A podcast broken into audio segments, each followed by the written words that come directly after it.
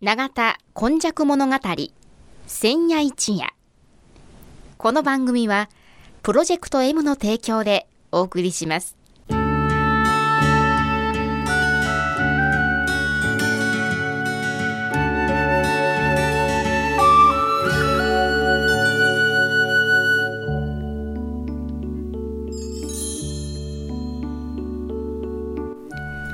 神戸は港があることで多様性のある町となりました。しかしその港というのは神戸港だけを指しているのではありません。山から海へと注ぎ込む川のある地域には素晴らしい砂間が広がり海の流れと川の流れに相まったこの永田地域一帯も神代の昔から自然の生んだ港がたくさん点在していました。そして港は海外からの素晴らしい知恵や文化をその往来する人々と共に受け入れる場となり豊かな暮らしを生み出していったのです。つまり自然が生み出した小さな港が瀬戸内海を望む永田地域にはあちこちにあり長い長い時代を超えた昔から大陸や朝鮮半島の人々との交流を紡いできたのです。そして海外のみならず奈良の都や京の都の人々が大陸へ朝鮮半島へと往来するその一休みの場として出船入り船の合間の休みどころとなっていた。というのがこの永田地域の古来からの多様性を育む素地であるとも言えます。この番組「永田今昔物語千夜一夜」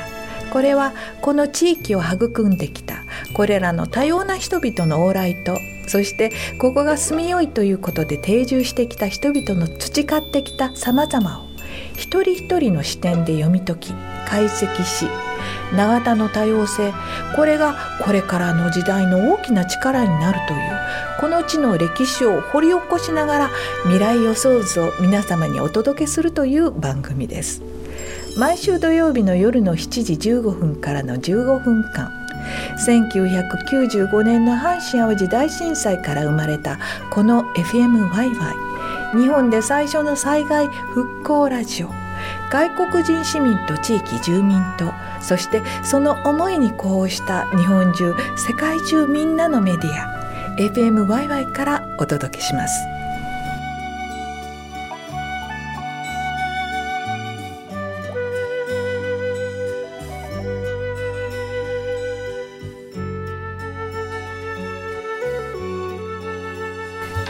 本日も永田今昔物語千夜一夜の時間となりました。ご案内役はいつものように FMYY のキムチアキです。そしてこの千夜一夜5話ごとにえー、緩和9代ちょっとしたこぼれ話をお届けしております。本日は20夜。20日経ちましたこの日ですので緩和9代をお届けします。ご案内役はこの方です。須磨で生まれ須磨で育ち八十数年井上勇です。よろしくお願いします。よろしくお願いいたします。さて井上さん本日の緩和9代、えー、こぼれ話はどういうことをお話しいただき社寺建築というお話をさせていただきましょうかね。社寺建築、はい、というか神社とかえー、お寺ですね。お寺。はい、えー、その今昔とおっしゃいましたけれども、やっぱりその、えー、この神社さんなら神社さん、えー、そしてまたお寺ならお寺同じように見えるんですが違うんですか？あ基本的にはあの同じでしょうけどもあのまだ建て方が少し違いますので今日はちょっとやはりお寺を中心としたお話を少しやさせていただくかな。の中のお寺のはい、はい、お願いいたします。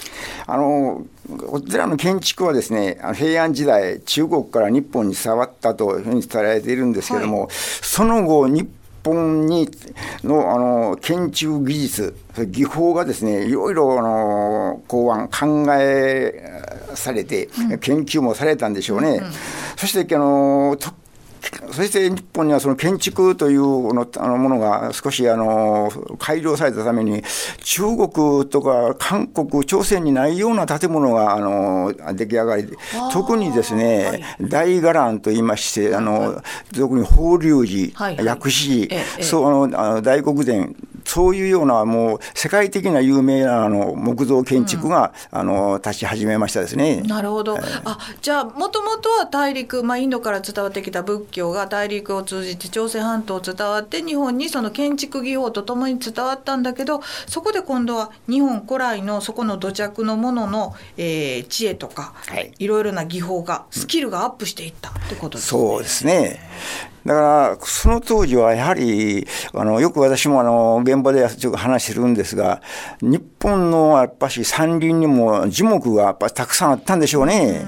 だから戦国時代もですね、よくにあの、こう焼き討ちというのは寺院の焼き討ちがもう歴史上によく出てくるんですけども、やはりその大寺院の焼き討ちを、あの、あってもですね、10年後、20年後には、それと同じような建物が復元されてるっていうのは、ちょっとやはり想像がつきにくいんですけども、現在から考えますとですね、あの、その次はやっぱし日本の樹木がですね、千年に千年の材木がたくさんあったんでしょうね。あなるほど、えー、そういえばあのこう中心となる柱などはその辺に生えてるようなその木ではなかなか賄えないです、ね、そうですね。だから特にあの最近例を申しますとあの薬師寺の三重の塔が今解体終了やっておりますがその辺のところはやはりその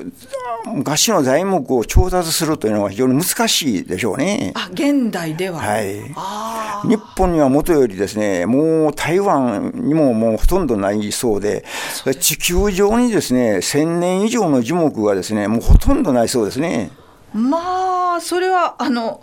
人間がしてきたことで、はいその1000年以上のものがなくなってしまう、はい、だからほとんどがですね、あのそういう伐採されましてですね、あ。のまあ、台湾に言わしますと、台湾ヒノキで有名なんですけども、はい、台湾のその1000年以上のあの樹木は、ほとんど日本に持ってきた。というふうにも語られていますね。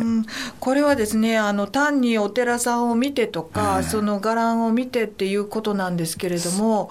えー、それはあの天然自然の中の大切な宝のようなものを使ってしているってことも考えないといけないですね。そうですね。だから一つの例にとりましてはあの清水、京都の清水寺、舞台がありますね、えー、あの舞台のあの柱がですね全部あの欅なんです。そしてあの清水寺は考えましてですね、あの清水寺の裏の山をあの買い取りまして、はい、あの欅をですね植林をしているんだそうです。それでも少なくてもですね、300年ぐらい経たないとですね、清水の舞台の柱は取れないんじゃないだろうかと。えー、そういうようなやっぱり物語もありますね、最近。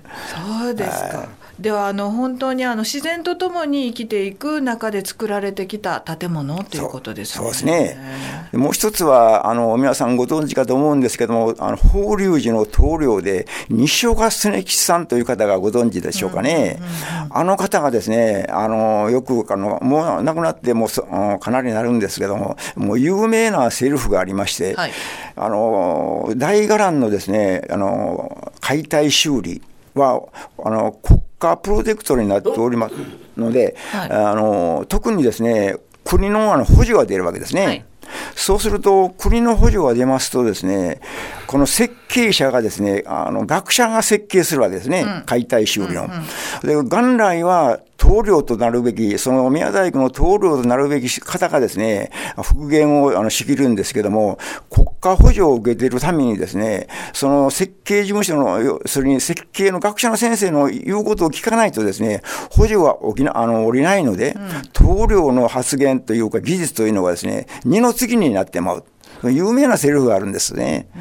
だから今後、その大伽藍のあの修理の場合はどうなるかと言いますとですね、やはり鉄を使い、またはあの市街地域でありましたらもうあの防火地域でありますので、コンクリートになる。はあというような、それまた、あの、木材の技術もですね、いろい進化しましてですね、修正材って皆さんお聞きになったことあるんじゃないかと思うんですけども、修正材を利用した、あの、そういうあの材木の調達も、これからがやっぱし主要になるような気がいたしますね。生木ではなくというか、そうですね。あのいろいろまあ人間が合成したものということになるわけですね。だからあのそしてあの神戸にあの目を移しますとですね、神戸はあのまああのご存知のようにあの新しいあの都市ですので、その平安時代の建物があのまあほとんどほとんどよります全くないんですが、平家が都落ちして神戸にあの福原遷都ということがあります。そのそのような建物の場合はですね、比較的小さい建物であったんじゃなかろうかということが推測されますね。あの、古文書なんかを見ますと、建物はですね、伽藍というよりは、やはり一般の住宅よりは少し大きいというようなあの建物であって、その場合でありましたら、近くの山林から材木も調達ができたんだろうというふうには、私は推測してるんですけどね。なるほど。はい、えー、ではですね、大きな建物、高い塔を建てるっていうことはですね、えー、そういう樹木が生えているところから持ってこなくてはいけない、はい、そうですね。いうことですね。それと、意味軸も先ほど言われましたよね、棟梁ではなく、はいえーまあ、お金のためという言い方はあれなんですけれども。これはまあ全てのことには通用すると思うんですけどね。そうですね、えー、まあ、イメージもそうですけれども、えー、でもやっぱりあの棟梁さんっていうのはその、まあ、大学を出られたり研究をされたりとかいう方も大変重要なんですけれども、うん、えー、職人としてこう木と付き合ってさまざまなあの、まあ、職としてこう技を磨いてこられた方、はい、えー、図面ではなくっていうようなねで昔の方々の建てられたその手技を見られて、うん、で自分がそこに合わせていくっていうものですからそうですね。これは難しい。なんかあのの今昔っていうふうに二言でおっしゃいましたけれども、うん、この融合っていうのは自然との融合であり、うん、人間の知恵との融合でありっていう、はい、これからの時代の問題にも突き当たりますね。まずあの経験と感というのはやはりもう通用しなくて、はあ、やはり今は科学的裏付け要するにまあコンピューター時代ですので細かくですね、分業されましてですね、そこで計算好きなものが優先されるでしょうね。なるほど。でもちょっとそこで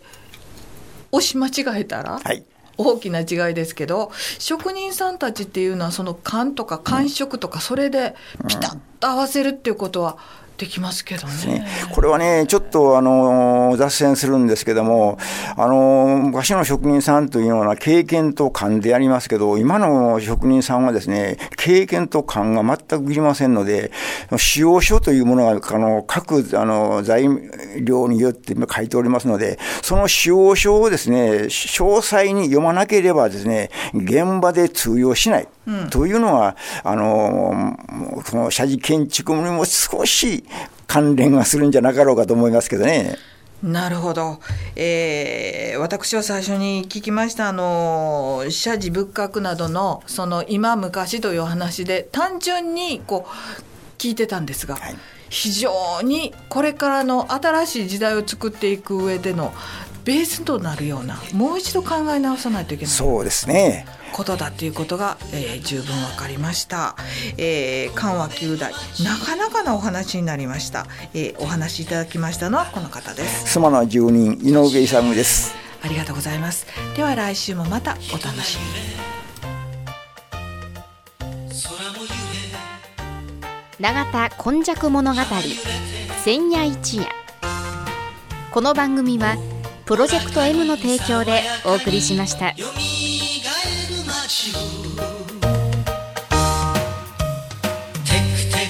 ブラ